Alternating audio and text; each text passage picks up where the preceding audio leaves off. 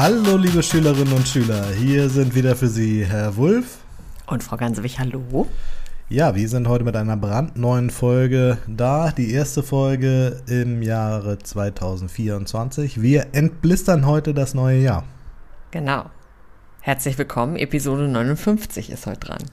Heute die 59 und wir wollen heute mal ein bisschen zurückblicken, uns nochmal vorstellen, für alle, die uns noch nicht kennen, und anschließend noch ein bisschen was Fachliches, nämlich, ich habe es eben schon angedeutet, zum Thema Verblistern machen. Ja, das hast du doch schön eingeleitet. Also für alle neuen Höris stellen wir uns noch mal kurz vor. Wir sind PDA Audio, aber wir waren noch nicht immer PDA Audio. Wie ging das denn alles los damals? Ähm, ja, los ging das, glaube ich, äh, zu Corona, ne? Wann war das mhm. noch gleich? 2020? 20, ja. Ähm, da waren wir und sind wir auch immer noch äh, Lehrer an der PTA-Schule in Hamburg-Bergedorf und wir waren alle im Homeoffice, denn zur Schule durfte man nicht gehen. Genau. Und dann war erstmal die große Schockstarre da und plötzlich wurden wir dann ganz kreativ und haben gedacht, ja gut, okay, jetzt müssen wir hier GÜ unterrichten, sind alle im Homeoffice, aber irgendwas mhm. müssen die Schülis doch tun. Genau, GÜ ist ja das äh, Üben von Galenik, also dem Herstellen von Arzneiformen äh, im Rezepturmaßstab. Und das geht natürlich nur, wenn man ein Labor hat, ne? Normalerweise genau. bräuchte man das schon. Wir haben ein ganz tolles Labor an der PTA-Schule in Bergedorf, wo man ähm, dann äh, Salben rühren und Kapseln herstellen kann und was man nicht alles machen muss. Lösungen, Suspension und all sowas. Ähm, da wird halt ganz viel geübt, ganz viel hergestellt. Naja, das ging jetzt alles nicht mehr, weil man konnte in dieses tolle Labor nicht rein, weil man nicht zusammenkommen durfte. Und jetzt haben wir uns was überlegt, das hatte Frau Gansewig ja gerade schon angedeutet. Und zwar wollten wir die Schülerinnen und Schüler äh, nicht ins Labor schicken, sondern in die Küche. Und wie macht man das? Das müssen die Schülerinnen und Schüler natürlich auch irgendwie angeleitet tun. Und dann kam, ich glaube, das warst du, ne? Dann kam Herrn Dr. Wulff das Format Podcast in den Sinn, weil ja. ich kannte zu der Zeit das Format noch gar nicht. Ich war großer Podcast-Fan schon, schon seit Jahren und äh, Frau Gansewig hatte mich gefragt, was denn das überhaupt sein soll, wozu das gut ist. genau. Und dann haben wir so gedacht, wir nehmen einfach mal einen Podcast zusammen auf. Dann wollte ich das natürlich mal wissen. Was ist das? Mhm. Machen wir das mal. Ja, ja genau.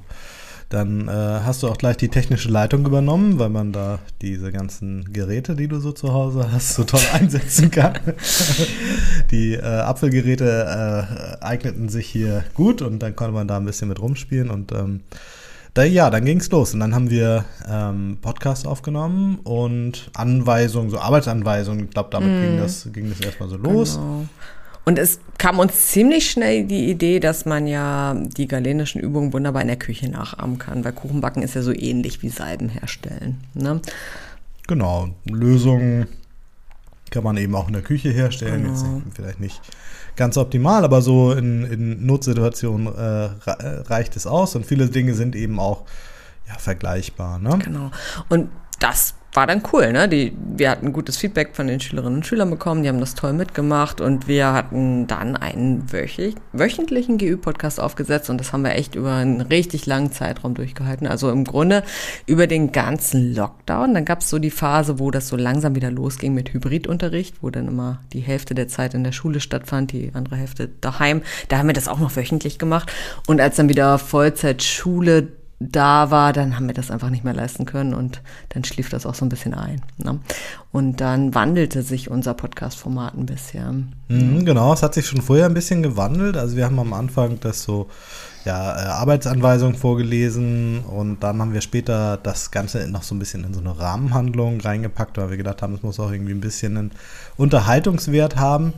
Und dann die letzte Entwicklung war eigentlich, dass wir so die fachlichen Themen und das äh, drumherum so ein bisschen getrennt haben. Dann haben wir die sogenannten Einzeldosen erfunden, ähm, wo man dann so fachliche Themen nochmal ähm, rausgenommen hat und einzeln besprochen hat, damit man das, und das kommt uns jetzt auch mal wieder zugute, äh, hinterher nochmal so ein bisschen äh, weiterverwenden kann als Audiomaterial, wo man sonst vielleicht was lesen müsste oder sowas. Das nehmen wir jetzt eben fürs, für den Unterricht viel und ist ja auch für den äh, äh, für den Hörer da draußen oder die Hörerin auch ganz interessant, sich nochmal so äh, fachliche Themen ganz gezielt rausgreifen zu können. Mhm. Und was äh, relativ früh auch stattfand, war, dass wir das dann nicht nur immer zu zweit gemacht haben, sondern dass wir uns relativ schnell auch irgendwie immer mal so ein paar Gäste eingeladen haben. Ne? Mhm. Ähm, erstmal nur so über kurze Beiträge, aber das war immer ganz, ganz erfrischend, ne? wenn wir dann irgendwie so Rechtsexperten eingeladen haben mhm. oder die Schulleitung mal. Und das, äh, das wuchs dann irgendwann. Genau, unser Abteilungsleiter hat mal was auf Englisch eingesprochen. Ja, stimmt. genau, solche Sachen haben wir dann immer schon mal mit reingenommen. Und dann, nachdem die Corona-Phase vorbei war und der Podcast seltener wurde, haben wir das immer noch genutzt, um so einen Anlass zu haben, mal mit Menschen zu sprechen, mit denen man sonst nicht so sehr viel Kontakt hat oder haben kann. Mhm. Und dann haben wir so Interview-Podcasts ähm, gemacht und äh, waren eigentlich immer wieder überrascht, wie bereitwillig sich die Leute von uns so interviewen lassen. Nicht? Das war großartig, ne? Mhm. Es ging, ja, so die bekanntesten Gäste, also der bekannteste Gast, der zuerst da war, das war ja Herr May, ne? Der mhm. Vorstand der ADEXA. Genau. Damit ging das alles los und dann haben wir gedacht, wow, der will jetzt mit uns sprechen, richtig gut, ne? Und das ja. war so das, das erste Format, was wir mit so einem einer bekannten Persönlichkeit aus der Apothekenwelt aufgenommen haben. Und dann haben wir uns mehr getraut. Ne? Da haben wir weitere Anfragen gestartet. Und das waren dann beim ZL in Eschborn. Mhm. Und die Abda durften wir sogar besuchen. Das war so immer noch das Highlight bis heute. Ne? Dass ja, wir mit genau. Frau Oberwiening sprechen durften. Wahnsinn. Ja, und auch andere äh, äh, ja, in der äh, Pharmaziewelt bekannte Menschen. Also ich denke jetzt an Herrn Ziegler, ich denke, alle Apotheker und alle PTAs haben den Namen schon mal gehört, wenn sie, äh, jedenfalls wenn sie mal eine Plausibilitätsprüfung gemacht ja. haben. Ne? Und das ist eben auch ein interessanter Typ, der viel zu erzählen hat und äh, den haben wir dann gleich über mehrere Sachen ähm, interviewt. Ja, und dann hat sich die ganze Sache ja auch technisch weiterentwickelt und vom Setting her. Also ich weiß noch, die erste der erste Interviewpartner, den haben wir noch mit so einem klitzekleinen Mikro da irgendwo in der Kneipe interviewt. Herr May, äh, Herr genau. May. Das war also relativ, relativ rumpelig, möchte man sagen. Ja. Das hörte sich dann hinterher auch so ein bisschen, naja, äh, sehr realitätsnah an, möchte mal sagen. Also, ja. Es klapperten dann die, die ähm, Gläser im Hintergrund und so weiter.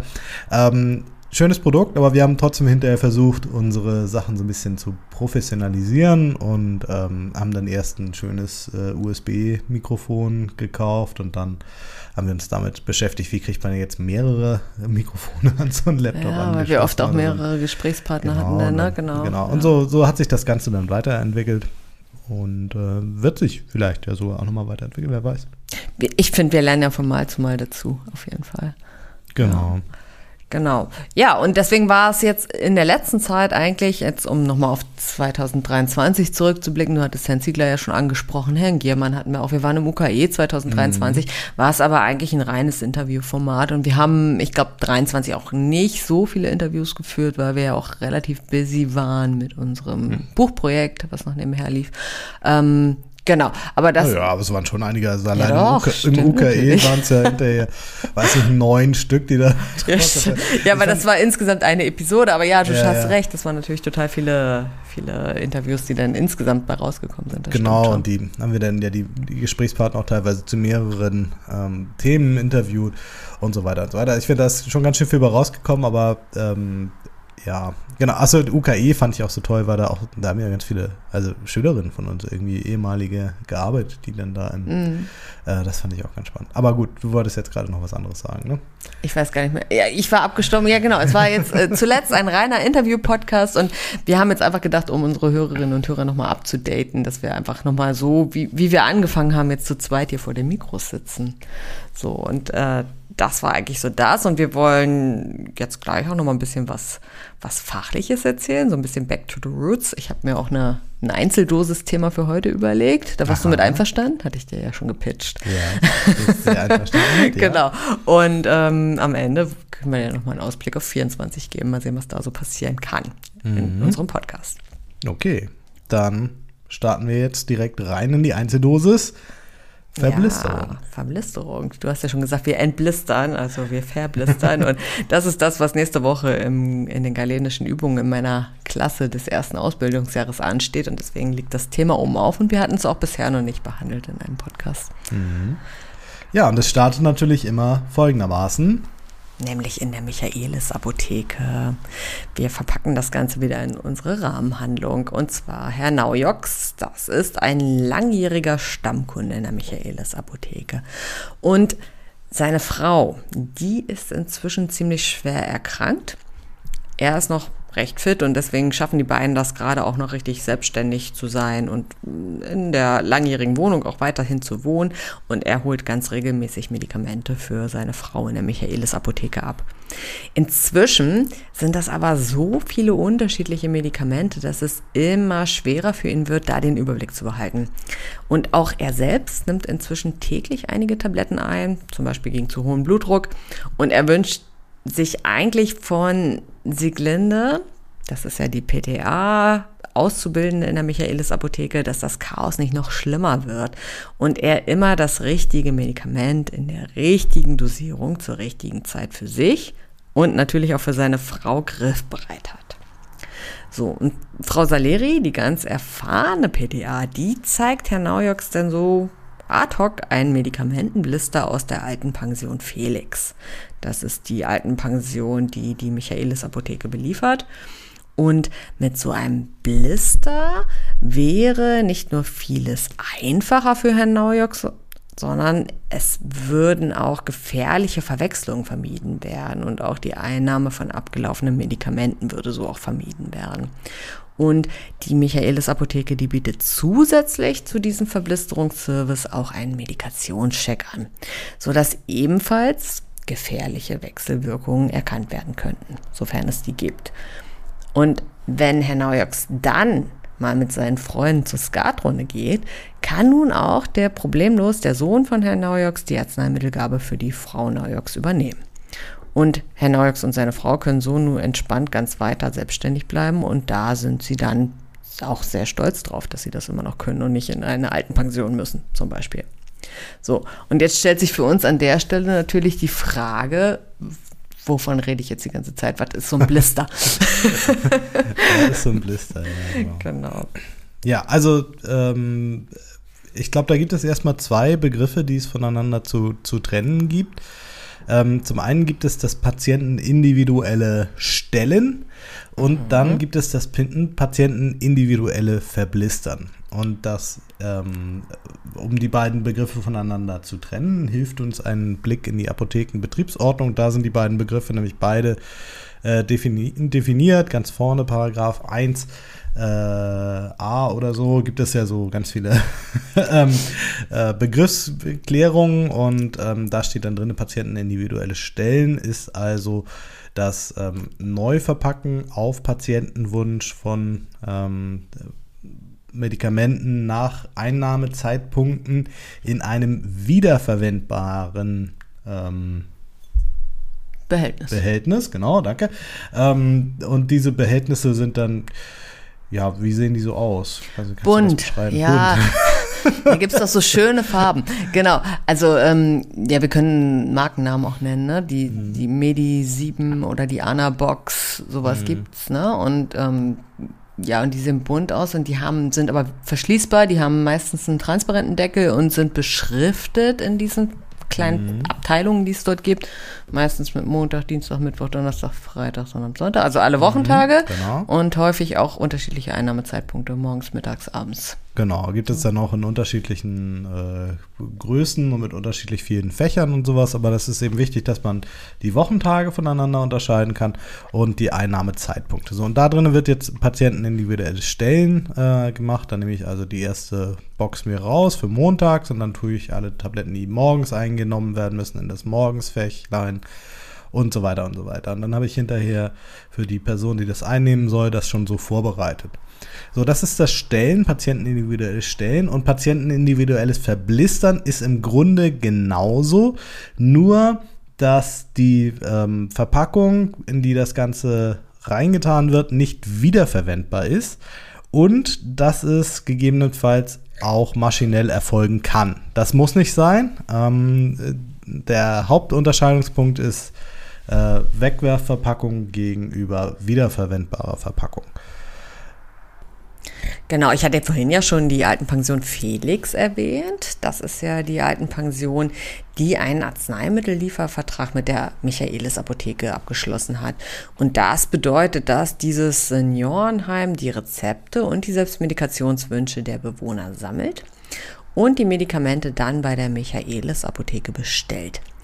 Doch diese Altenpension Felix nimmt noch einen weiteren Service in Anspruch, das Pflegepersonal soll die Medikamente für die Patienten nicht selber stellen, sondern lässt sie von der Michaelis Apotheke verblistern. So, und du hast ja gerade schon wunderbar die Unterschiede zwischen Stellen und Verblistern erklärt. Wieso macht das eigentlich Sinn? Du meinst das äh, Stellen im Allgemeinen? Genau. Mhm. Ja, also es macht Sinn, die äh, Medikamente für die Bewohner zu stellen, weil sie es vielleicht selber nicht mehr so gut auf die, auf die Reihe kriegen, darauf zu achten, wann sie welche Tablette nehmen sollen. Mhm, so ein bisschen wie bei Herrn Neujoks auch dann. Ja, ja genau, okay. wie bei Herrn Neujoks und seiner Frau, weil, naja, es ist eben schwierig und die Tabletten sehen sich ähnlich und sie haben komplizierte Namen und deswegen ist es gut, da schon mal nach den Einnahmezeitpunkten vorgesortiert zu haben. Und jetzt ist es aber auch gut für die ähm, für das Pflegepersonal, das nicht machen zu müssen, weil das sind keine Arzneimittelexperten.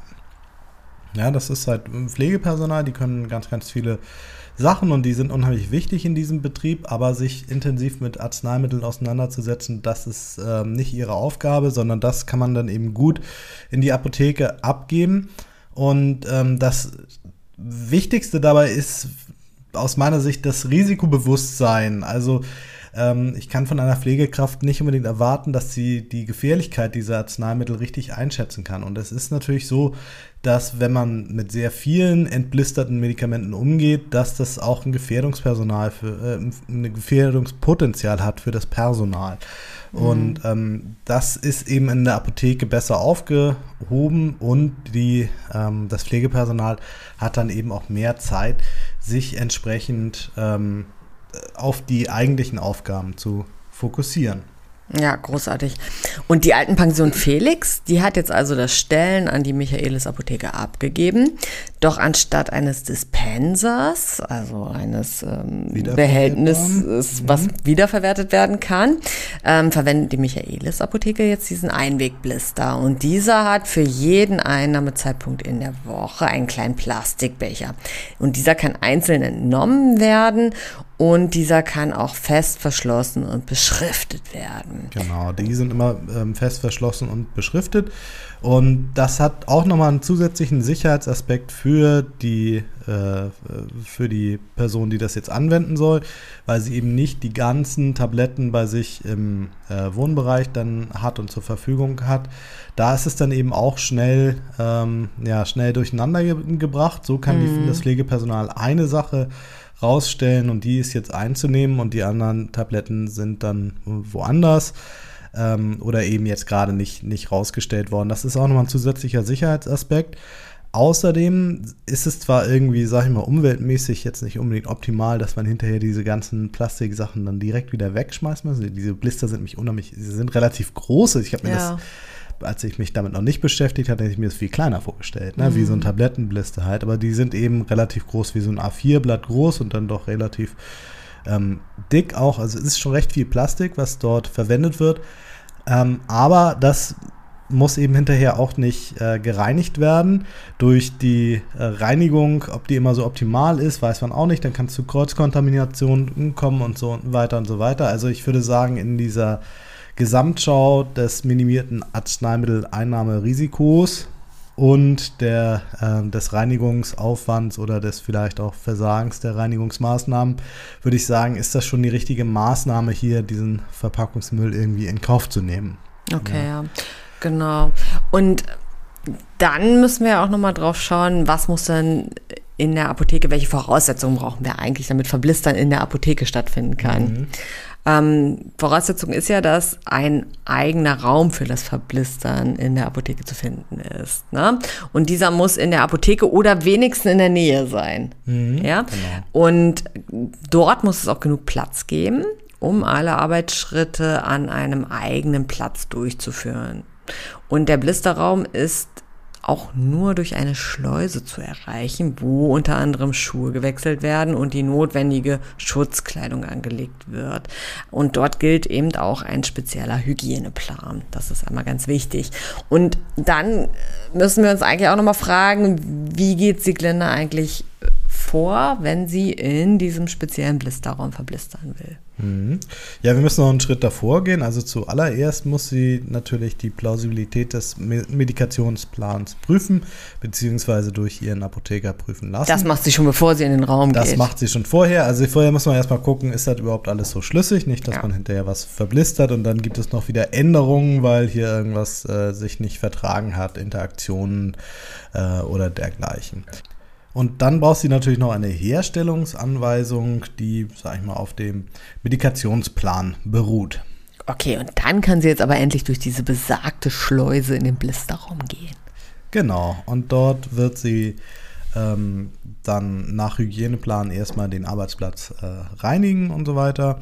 Dann wird sie die ähm, benötigten Medikamente entblistern, also so viel. Achso, Quatsch, sie nimmt erstmal die Patientenbox. Jeder Patient hat also eine entsprechende Box, wo alle Medikamente drin sind. Und zwar sind da genau seine Medikamente drin. Also es ist nicht so, dass man jetzt die ähm, Ibohexal 600 sich mit allen anderen Patienten teilen müsste. Nein, jeder Patient hat seine eigene Patientenbox, wo seine eigenen Medikamente drin sind.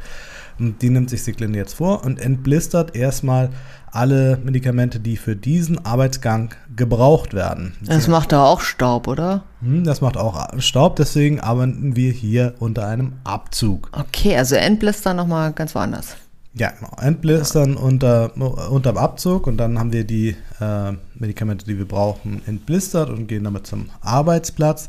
Und jetzt werden die Medikamente neu verpackt in diese Blister hinein, äh, in diese neuen Blister und da werden sie dann den Einnahmepunkten ähm, zugeordnet. Und jetzt ist hier wichtig, dass wir also eine Dreifachkontrolle machen, also bevor wir das Medikament in, die, in das Blisterfach tun, wird es kontrolliert währenddessen und anschließend auch noch einmal. Und dann arbeiten wir auch im Vier-Augen-Prinzip. Das heißt, eine mhm. weitere fachkundige Person kontrolliert das Ganze. Das macht auch Sinn, ne? Und dann? Ja, wenn wir dann alle Medikamente den Einnahmezeitpunkten zugeordnet haben, wird das Ganze mit einer äh, beschrifteten Klebefolie verschlossen, so dass jedes Blisterfächlein dann seine äh, eigene Beschriftung hat. Ne? Okay, und machen das alle Apotheken genau so oder gibt es da unterschiedliche Möglichkeiten? Nein, das ist jetzt der Prozess des Kaltverblisterns, wo wir also so einen Blister in Plastikform haben, der hinterher äh, kalt verklebt wird, also mit so einer Klebefolie oben drauf.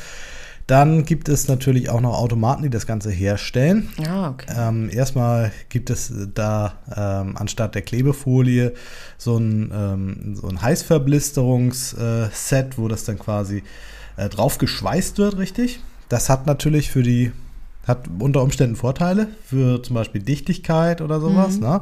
Dann ist das Ganze vielleicht ein bisschen äh, besser gegen Feuchtigkeit geschützt und man kann auch ähm, damit unter Flüssigkeiten verblistern. Das geht äh, in Kaltverblisterungssets in der Regel nicht.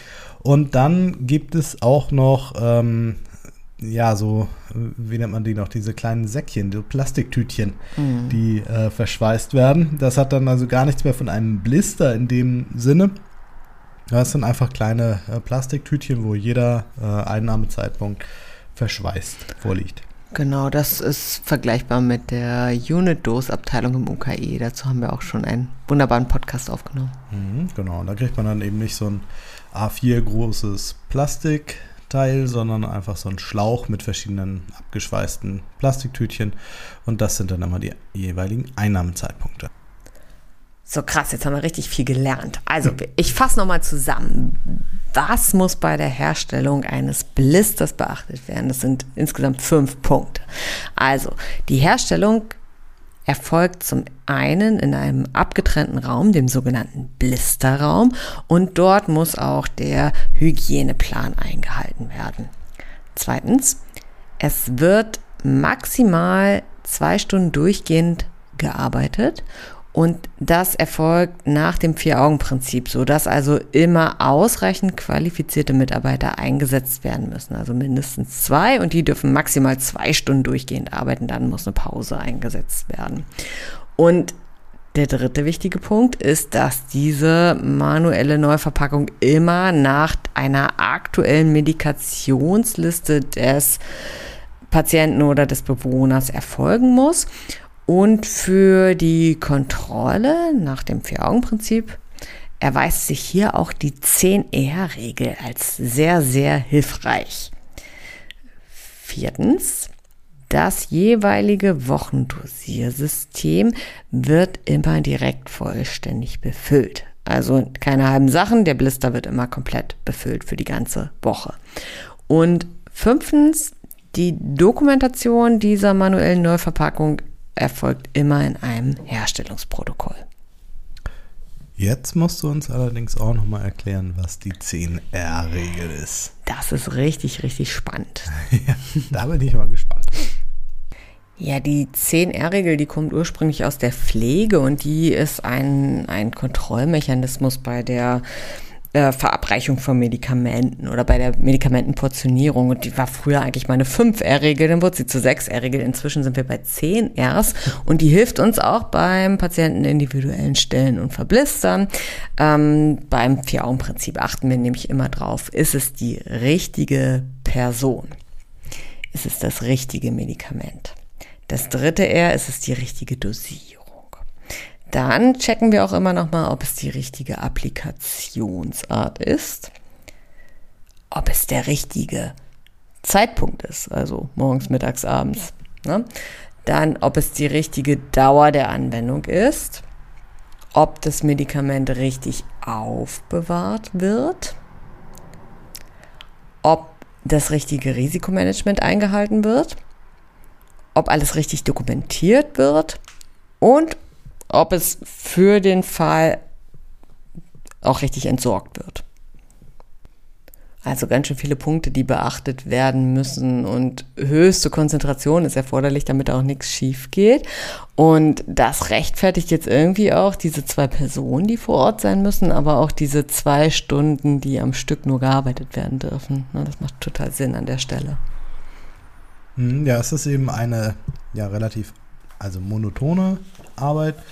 Ähm, und die sind dann eben auch besonders fehleranfällig, weil man ständig das Gleiche macht. Und mhm. dann äh, kann es eben doch schnell passieren, dass man mal irgendwie aus Versehen das Falsche macht. Deswegen immer alle zehn erst berücksichtigen und im Vier-Augen-Prinzip arbeiten. Genau, gibt es dafür eigentlich auch irgendwelche Leitlinien? Ja, es gibt die BAK-Leitlinien, die äh, einen ganz guten Anhalts- oder einen Leitfaden dafür bieten, wie das Ganze durchzuführen ist. Ähm, auch nochmal so ein bisschen was zu Hygiene ähm, drin steht ähm, und so weiter. Da kann man, den kann man sich auch gut nochmal durchlesen. Und das Ganze ist natürlich auch rechtlich verankert in der Apothekenbetriebsordnung, wo es nicht nur die Begriffsklärung gibt, sondern auch noch eine, ähm, einen eigenen Paragraphen, in dem dann drinne steht, ähm, wie so ein Qualitätsmanagementsystem auszusehen hat, was da alles drin verankert sein muss. Und auch sowas wie die Beschriftung steht da drin. Also mhm. wie muss jedes, jeder einzelne Einnahmezeitpunkt beschriftet sein. Denn jeder muss so beschriftet sein, dass er eindeutig identifiziert werden kann, für wen ist das Ganze und was ist da drin. Du hast vorhin ja auch schon so schön diese Verfahren erklärt und wir hatten dafür auch als wir das eingeführt haben, auch mal so ein schönes PTA-Video aufgenommen. Wir verlinken das nochmal in den Show Notes. Ne? Dafür gibt es auf YouTube sowas, wo ihr euch das mal anschauen könnt, wie das geht mit der Kaltverblisterung. Genau, und da gibt es natürlich in der Apothekenbetriebsordnung auch noch die, die Anforderung, dass man das Ganze auf Plausibilität prüfen muss. Und zwar nicht nur im Sinne der ähm, des Patienten der Einnahme, dass das, der Medikationsplan in sich schlüssig sein muss, sondern auch sind die einzelnen gewählten Arzneimittel überhaupt in diesen Blistern aufzubewahren? Ist das da drin sicher geschützt oder gibt es dort Risiken und dann äh, daraus kann man eine sogenannte Blacklist erarbeiten. Ja, das klingt jetzt alles ein bisschen abstrakt. Ich glaube, wir machen das jetzt mal ein bisschen praktischer. Ich frage dich jetzt mal was und dann sagst du mal, ob das auf der Blacklist steht oder nicht. Ja, ist gut. Können wir das so machen? Machen wir. Okay. Also angenommen, ich habe jetzt einen Bewohner, der bekommt ein BTM-Pflaster, also ein Fentanyl-Pflaster zum Beispiel. Kann ich dieses Pflaster auch in den Blister tun? Nein. Pflaster werden nicht im Blister getan. Das äh, schließt sich schon mal aus, kommen da nur Tabletten und Kapseln rein. Ähm, und BTMs werden auch nicht im Blister getan, jedenfalls. Ähm, nee, das wird nicht gemacht, sondern ähm, BTMs werden extra gestellt von dem Pflegepersonal. Okay, und in der Regel bekommen ja äh, Fentanyl-Patienten auch immer den Lactulose-Sirup dazu, damit sie keine mhm. Obstipation haben. Kann der Sirup dann auch in den Blister gegossen werden? Nein. Äh, Sirup auch bitte nicht in den Blister gießen. Äh, es gibt Ausnahmen, gibt spezielle äh, Systeme, wo auch mal eine Flüssigkeit in einen Blister reinkommen darf. Aber äh, generell ist die Antwort nein.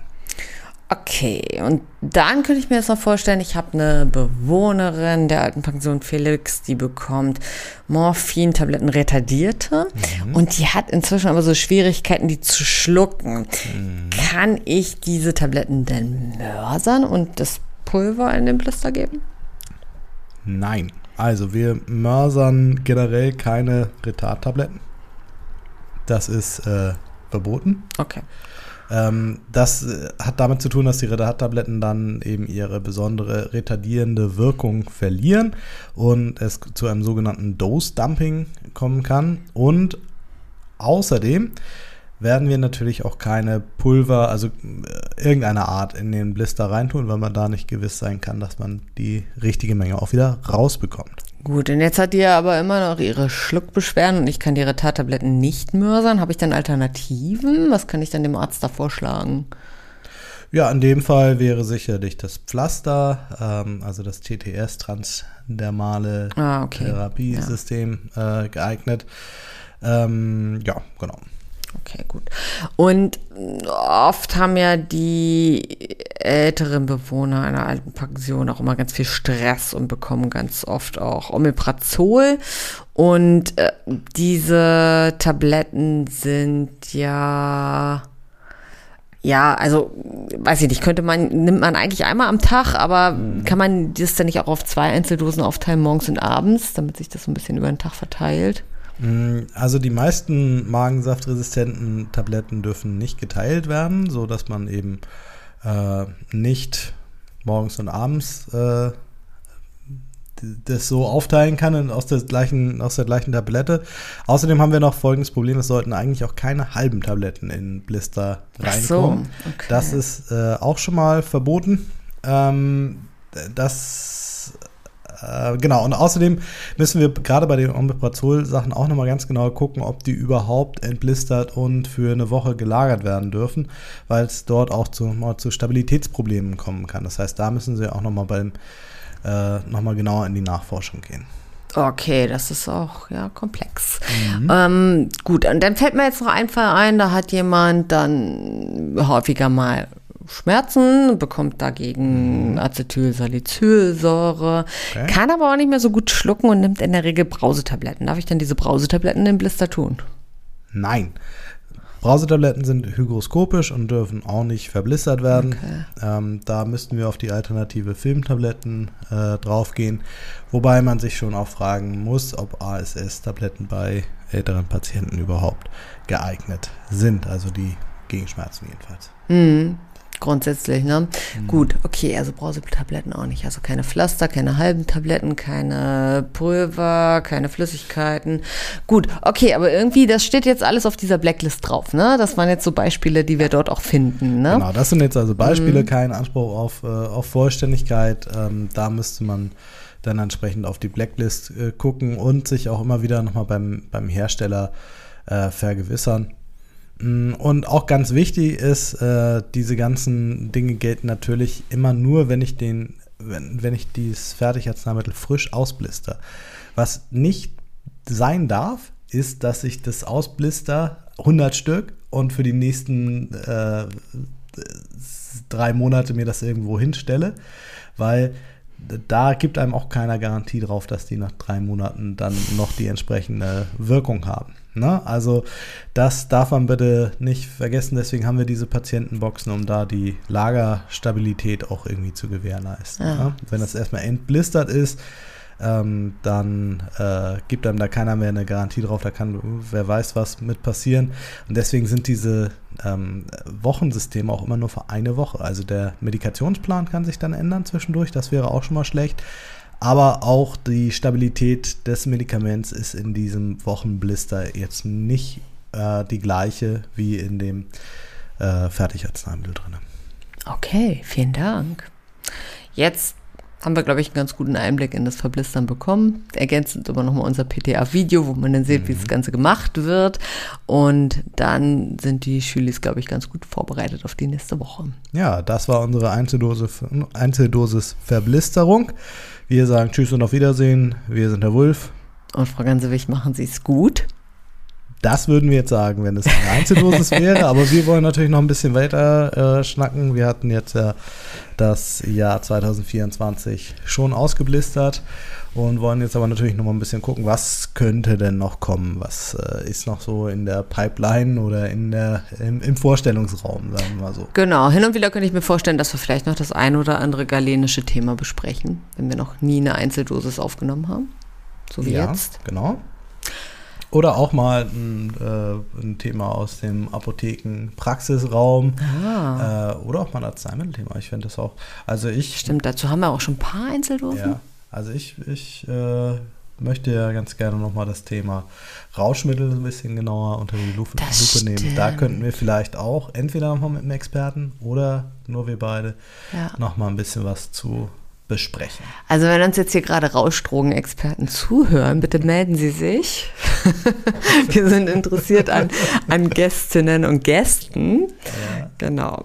Ja, und das gilt grundsätzlich. Wer Lust hat, ein PDA-Audio mit und aufzunehmen, kann sich gerne melden. Ansonsten mhm. haben wir auch schon ganz viele Ideen. Ne? Ja, sag mal. Also wir hatten zum Beispiel ja im Dezember waren wir ja beide auf der Vision A und haben ganz viele interessante. Also du hast einen Preis gekriegt, glaube ich, ne? Ich habe einen Preis gekriegt. Wollen wir das an der Stelle nochmal sagen? Stimmt.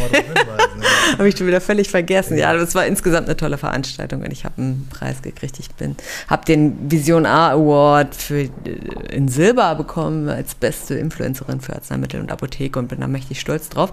Aber auf der Veranstaltung selbst, das wollte ich eigentlich sagen, haben wir ganz mhm. viele tolle Leute getroffen und schon ganz viele viele ähm, Podcast-Optionen äh, jetzt in der Pipeline tatsächlich.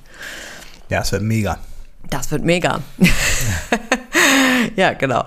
Mir schwebt auch immer noch so Apotheker ohne Grenzen vor, mit denen hatte ich auch schon mal gesprochen. Ich, mich interessiert nämlich ganz besonders dieses Projekt. Es gibt ja die PTA-Ausbildung in Afrika, in Burundi.